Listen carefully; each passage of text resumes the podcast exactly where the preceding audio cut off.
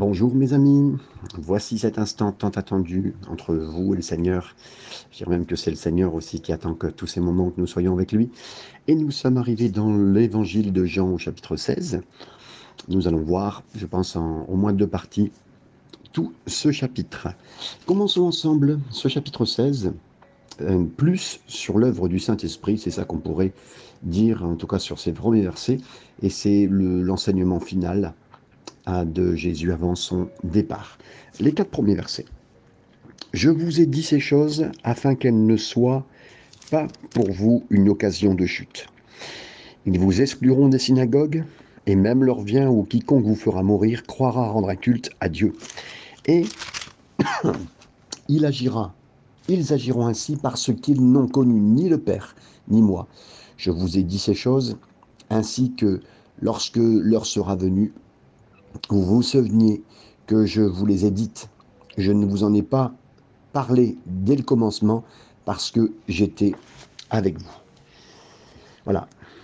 Ils vous sortiront, ils vous excluront des synagogues. Jésus a averti des disciples de venir, euh, que de la venue, entre guillemets, je dirais plutôt comme ça, de l'opposition, hein, parce que il fallait pas qu'ils soient euh, surpris ou que ça les fasse tomber quelque part. Euh, il s'attendait pas non plus que ses disciples euh, partiraient immédiatement, hein, on va dire, ils seraient exclus directement des synagogues. Mais euh, voilà, il y aurait effectivement ces vagues de persécution dès le début, et là dans les synagogues. Ils seraient forcés de sortir des synagogues pour l'amour de Jésus. Et donc là, déjà, si vous voulez, c'est un petit peu, on va dire, historiquement, le christianisme né dans le judaïsme, quelque part. Parce que c'est ce moment-là où, on va dire Dieu est Dieu hein, en Israël, dans le judaïsme, on va dire de base. Mais après ça, avec la continuation de Jésus, avec la manifestation, le judaïsme devient le christianisme, au travers du Christ, au travers du fait que ça soit le Fils de Dieu. Et donc, oui, là, le judaïsme, entre guillemets, euh, exclut, préfère exclure euh, que de comprendre, accepter qui est Jésus. Et donc, il ne veut pas que ça soit, comme le terme grec pour faire tomber, trébucher, scandalétron. Donc le scandale, hein, il utilise quelque part le, c'est c'était un terme pour un, piège avec un, genre de ressort, vous savez, pour un piège qui pourrait vous faire descendre le, quand vous attendiez le moins. Vous savez, vous marchez sur une plaque et puis elle est, elle est en fait, elle est remontée, mais vous tombez dans un trou ou vous marchez dans une forêt et vous pensez pas. Donc là, c'est presque un trou de scandale. Et, le Seigneur veut pas que l'épreuve qu'ils allaient vivre avec ça leur soit un trou de scandale quelque part dans ces instants et dans ces moments euh, très précis. Donc, au moment où l'évangile a été écrit, ces mots ont acquis une certaine importance hein, de l'inclusion. Au départ, il y avait la possibilité, les prières, mais là, on a commencé à maudire euh, les Nazaréens, quelque part tous ceux qui venaient de, à, à travers de Jésus, et euh, ils ont fait en sorte que les disciples de Jésus ne puissent prendre aucune part, même dans le service, dans le, culte ou dans quoi que ce soit, à partir de cet instant, et c'est Bruce qui en fait bien sûr la, mention. Le moment vient que celui euh, qui vous tuera pensera qu'il fera un culte à Dieu. Et oui, euh, là on le voit très rapidement à venir. On le voit avec Saul de Tarse, qui a été presque l'un des premiers terroristes hein, contre le milieu chrétien. Hein, euh, avant que sa conversion soit montrée, dans acte 8, acte 22, acte 26, il le dit, hein. avant cela, il était euh, très violent euh, contre les chrétiens, il a signé il a signé la mort de certains, il a signé la torture, il a torturé peut-être lui-même aussi. Donc il a persécuté et tué les vrais suiveurs de Jésus parce qu'il pensait, il pensait qu'il plaisait à Dieu. Imaginez, et comme aujourd'hui on le revoit encore, hein, certains ont pensé que prenant un avion et se jetant euh, sur les deux tours, et d'autres choses, hein, on a eu beaucoup d'exemples en France, on a eu un exemple aussi à Nice, voilà, avec ces 75 personnes, je crois même plus, euh, qui, sont, qui sont mortes, ils ont pensé offrir un culte, une, adoration à Dieu. Hein. et le mot que Jésus utilise pour le, le service, c'est euh, pour le service d'un prêtre qui rend à l'autel dans le temple de Dieu.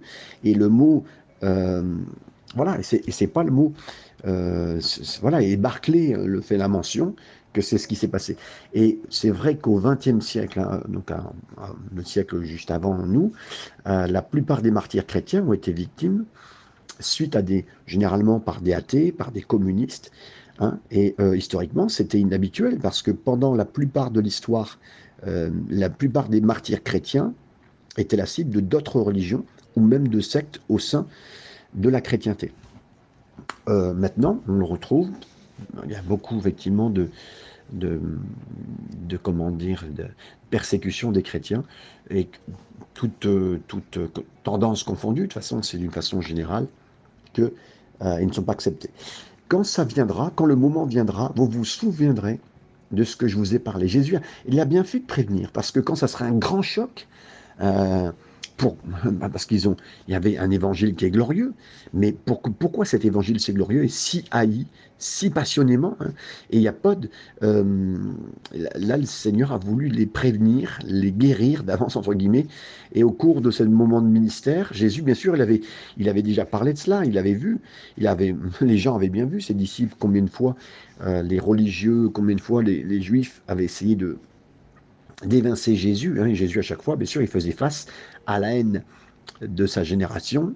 Euh, et donc, bien sûr, maintenant, c'était inévitable que c'était lui-même, quelque part, de façon, quand, quand nous sommes persécutés, mes amis, c'est le nom de Dieu, c'est Jésus lui-même qui est persécuté.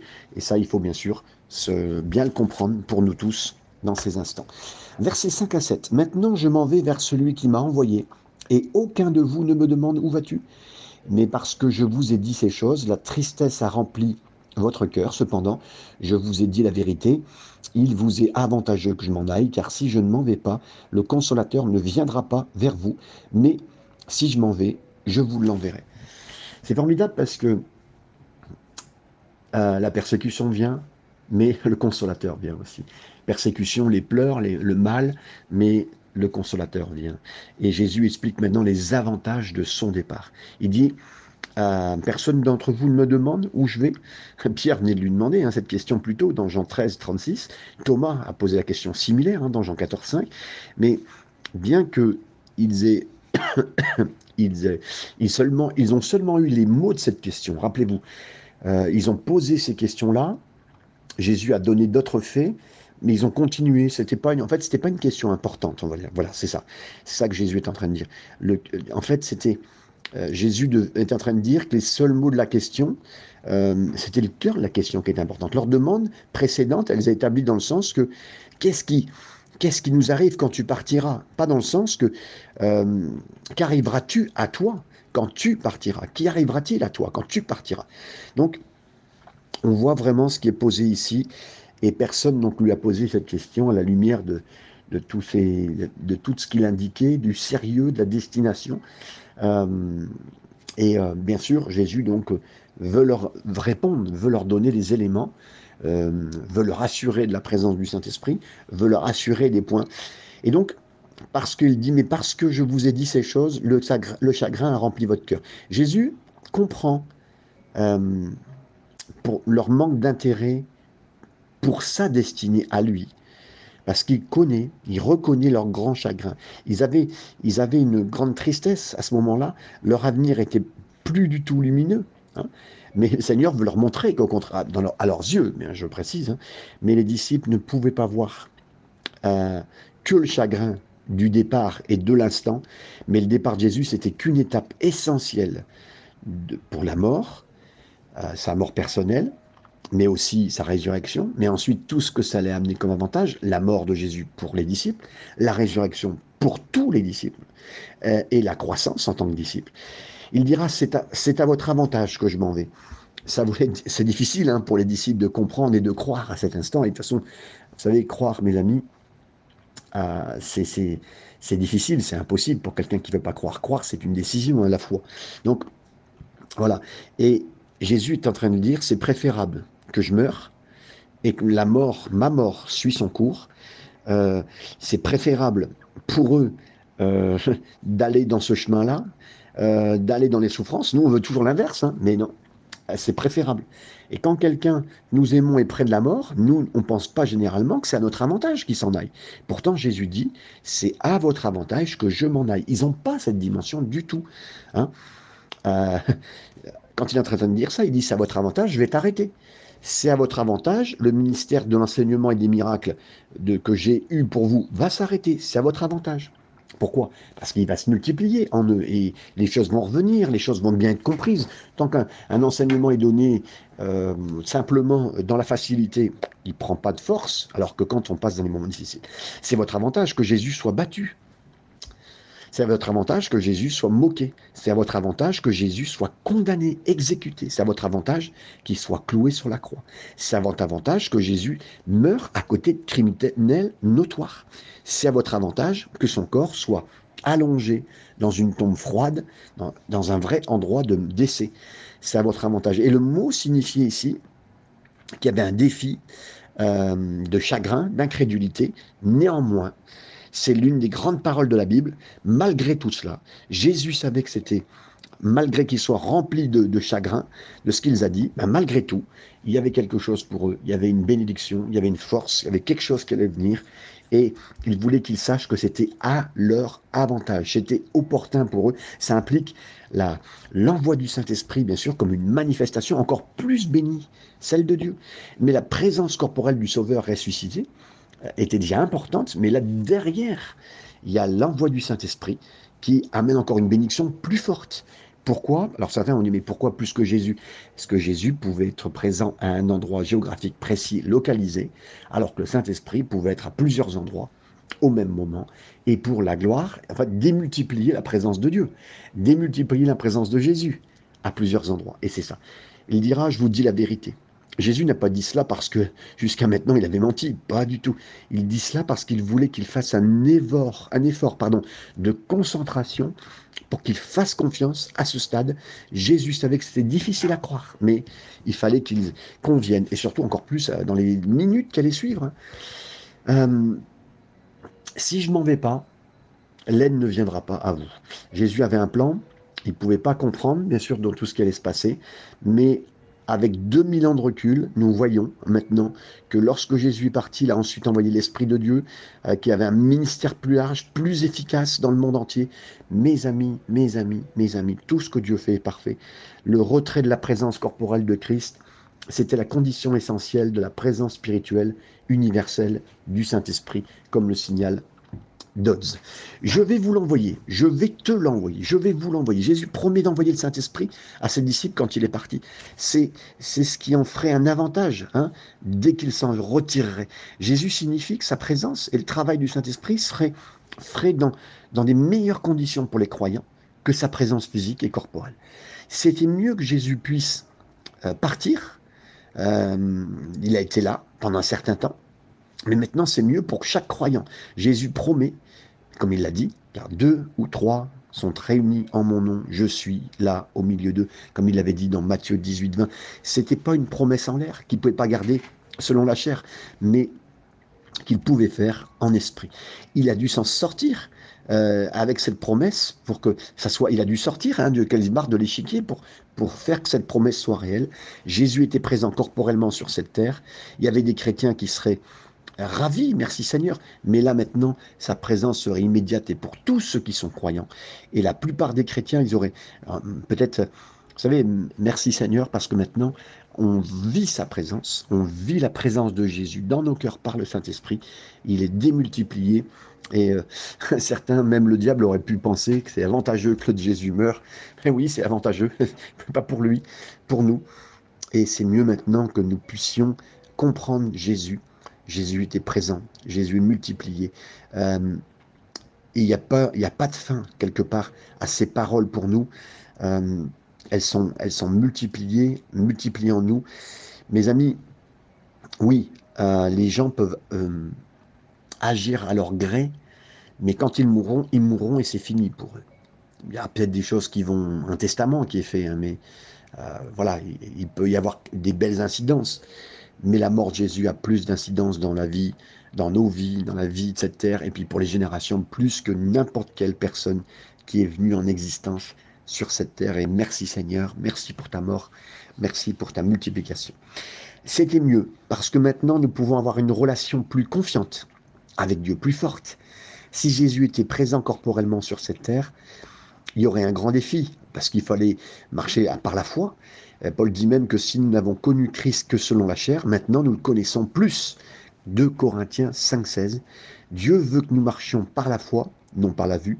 Et si Jésus était corporellement présent, il y aurait une grande tentation de marcher par la vue et non par la foi. Maintenant, il y a cet avantage aussi qu'il ne soit plus là physiquement, euh, présentement, mais les choses ont été rendues merveilleusement euh, à notre avantage, à, ton avantage, mon frère, ma sœur. Et, si certains ne connaissaient pas encore la présence du Saint-Esprit, euh, en tant que croyant, déjà on la vit, hein, mes amis, mais voilà, le Seigneur veut la donner, veut la multiplier, veut la veut l'amener à bon escient et au meilleur, à notre avantage. Avant que Jésus ne quitte les disciples, ils étaient confus, avec une tête complètement écrasée, c'était effrayant. Euh, ils étaient très égoïstes hein, avec tout cela sans savoir, hein. même centrés sur eux-mêmes sans savoir, mes amis. Comme nous, ça aurait pu être la même chose pour nous. Mais euh, le fait que le Saint-Esprit vienne, maintenant ils allaient être rendus sages, ils allaient être rendus audacieux, ils allaient être reçus des gens qui allaient donner plus. En vérité, c'était aussi à leur avantage que Jésus parte. Du verset 8 au verset 11, je continue avec ce merveilleux chapitre. Et quand il sera venu, il convaincra le monde en ce qui concerne le péché, la justice et le jugement. En ce qui concerne le péché, parce qu'il ne croit pas en moi, la justice, parce que je vais à mon Père et que vous ne me verrez plus, et le jugement, parce que le prince de ce monde est jugé. Euh, il convaincra le monde du péché et la justice et du jugement. Le péché, c'est la vérité sur l'homme, le péché. Ça, c'est la vérité sur l'homme. Comprenez? Ce qui est vrai sur moi, ce qui est vrai sur vous, ce qui est vrai sur l'humanité en général, c'est le péché. La justice, c'est la vérité sur Dieu. Le jugement, c'est la combinaison inévitable de ces deux vérités. Péché sur l'homme, vérité sur Dieu. Et chaque conscience d'homme a une certaine lueur de la lumière sur chacun des deux faits, sur le péché personnel et sur la vérité sur Dieu. Je me suis rendu compte que, en fait, péché selon Dieu, euh, les gens accèdent facilement de reconnaître leur péché selon Dieu. C'est-à-dire, euh, pardon, la péché personnellement devant un être humain, euh, s'ils font du mal à quelqu'un, s'ils ont tué, s'ils ont fait quelque chose de grave ou un petit peu moins grave, ils reconnaissent. Mais en fin de compte, ce qu'ils oublient, et ce qui est pour moi capital, c'est de bien comprendre le péché selon Dieu, qu'on a péché face à Dieu. Et ça, c'est, on, se dirait, bah oui, j'ai, euh, par exemple, hein, j'ai fait du mal à quelqu'un, je la vois pleurer, je, prends conscience, euh, j'ai fait du mal à ma famille, à quelqu'un d'autre, enfin voilà, je, casse quelque chose, je, vois ce que j'ai cassé, je vois ce que je fais, je vois l'interaction que ça a, je vois les conséquences. Mais mes amis, vis à -vis de Dieu, c'est quelque chose qu'on ne voit pas. Et donc, c'est une grâce de Dieu de bien comprendre que vis-à-vis de Dieu, nous avons péché. Et donc, là, le Saint-Esprit est venu faire pour ça. Chaque conscience d'homme a besoin de, cette conscientisation, je dirais, de vivre la culpabilité. Parce que la culpabilité nous amène à Jésus et nous aide. Parce que si elle nous amène à Jésus, on sera sauvé, mes amis. On sera sauvé. Laissez la culpabilité faire toujours un travail en vous ou chez les autres il y a la sens de la droiture. Donc là, tout ça vient nous remontrer la sens de la droiture. Euh, le pouvoir du jugement, parce que si on n'a pas ce jugement, mes amis, on, a besoin de voir, de comprendre les éléments, la, la, la vérification de tout cela par rapport à Dieu.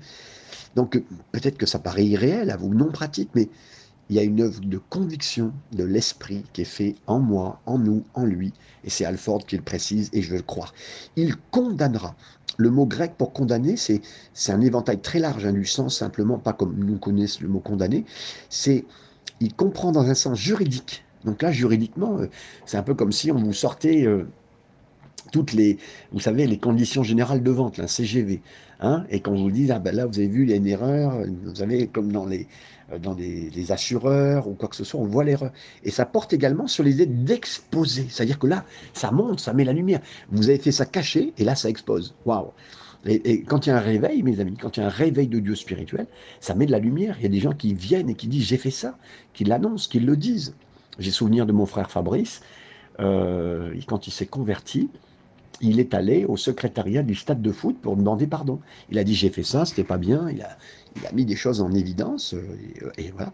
Donc il y, a, une exposition, il y a une réfutation. C'est-à-dire que avant on disait ben non c'est pas moi, j'ai pas fait ça. Mais non, non, c'est, euh, il y a presque dit l'inverse. Maintenant le Saint Esprit vous montre l'inverse de ce que vous disiez, de ce que vous essayez chercher à convaincre votre propre âme, votre propre conscience et convaincre, bien sûr.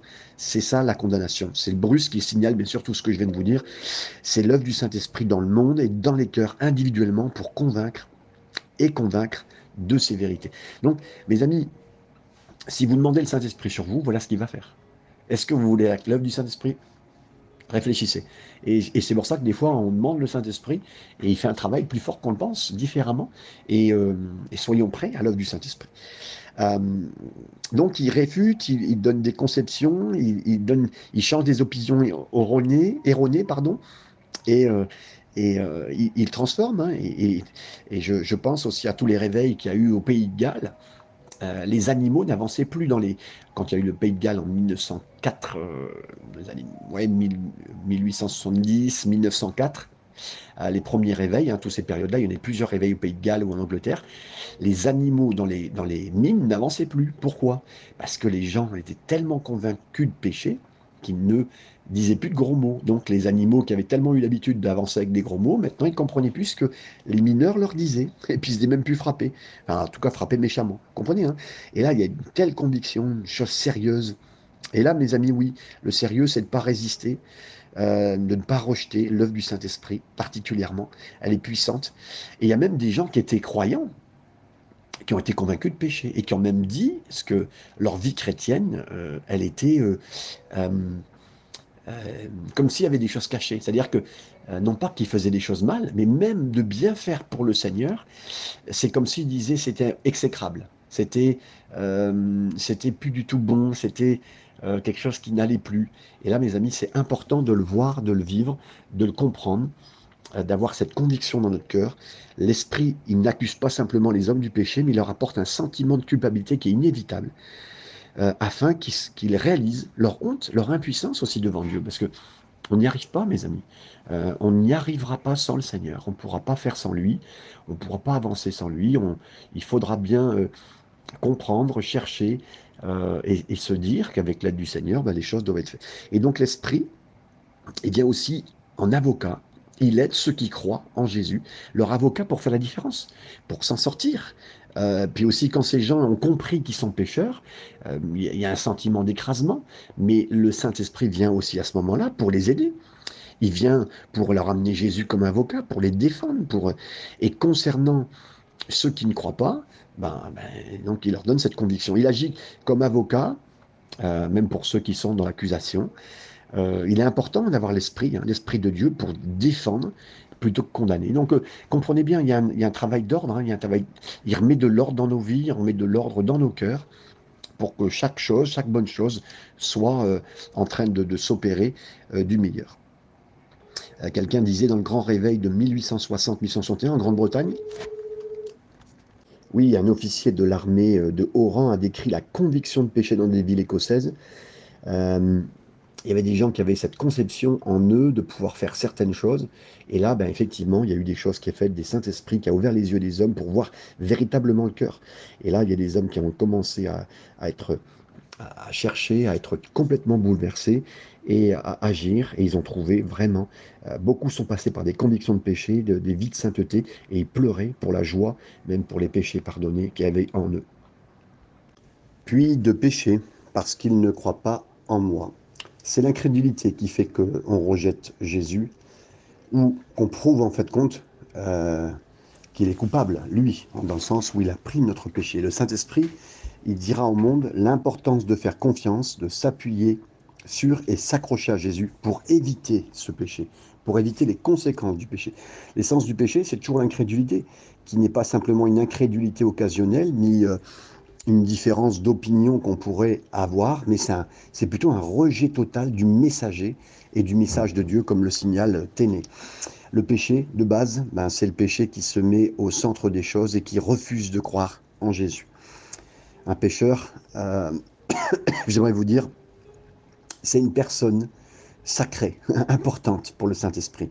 Et c'est lui qui le fait ainsi. Un, pécheur est une créature horrible, mais un homme vraiment convaincu de péché par l'Esprit de Dieu, hein, c'est un être qui est à la recherche, comme un joyau que Dieu cherche et qui va orner la couronne du Rédempteur, comme le dit Spurgeon. Ensuite, de justice, parce que je vais chez moi, je vais chez mon Père. Là, Jésus est monté au ciel, il a démontré qu'il avait parfaitement rempli la volonté du Père et que c'était avéré et exposé euh, le manque de justice dans ce monde qu'il a rejeté. Le Saint-Esprit, il montre au monde la justice de Dieu, celle de Jésus et sa propre justice. Beaucoup de gens aujourd'hui, euh, même des personnes, euh, prennent la justice de Jésus comme, un, comme quelque chose qui, est un don. Hein. Pourtant, au cours de sa vie, Jésus a révélé toute personne qui était un, euh, qui essaie de croire qu'il était un imposteur. On a dit de lui qu'il était possédé, euh, qu'il était méchant parce qu'il détruisait la loi, euh, qu'il était un glouton, quelqu'un qui s'enivrait, et comme je vais vous dire illégitime, mais vous savez le terme, ça serait même bâtard, puisqu'on n'était pas sûr de qui l'avait fait. Voilà, c'est ce qui a été fait. Hein. Le Saint-Esprit, ben écoutez, il persuade l'œuvre de la justice de Jésus, qu'il est juste, mes amis, et dans tous ses points. Et après que la justice avait été euh, définie par des préceptes, elle a été maintenant révélée dans le Fils incarné qu'il a parfaitement illustré dans toute sa relation, dans toutes ses relations avec les uns euh, et les autres. Du jugement, parce que le chef de ce monde est jugé, le, responsable de ce, monde, le jugement de Satan lui-même, il signifie qu'il y, a une chose finale qui sera faite, il y a un compte final qui sera fait entre Dieu et sa créature qui est rebelle, c'est-à-dire le, diable.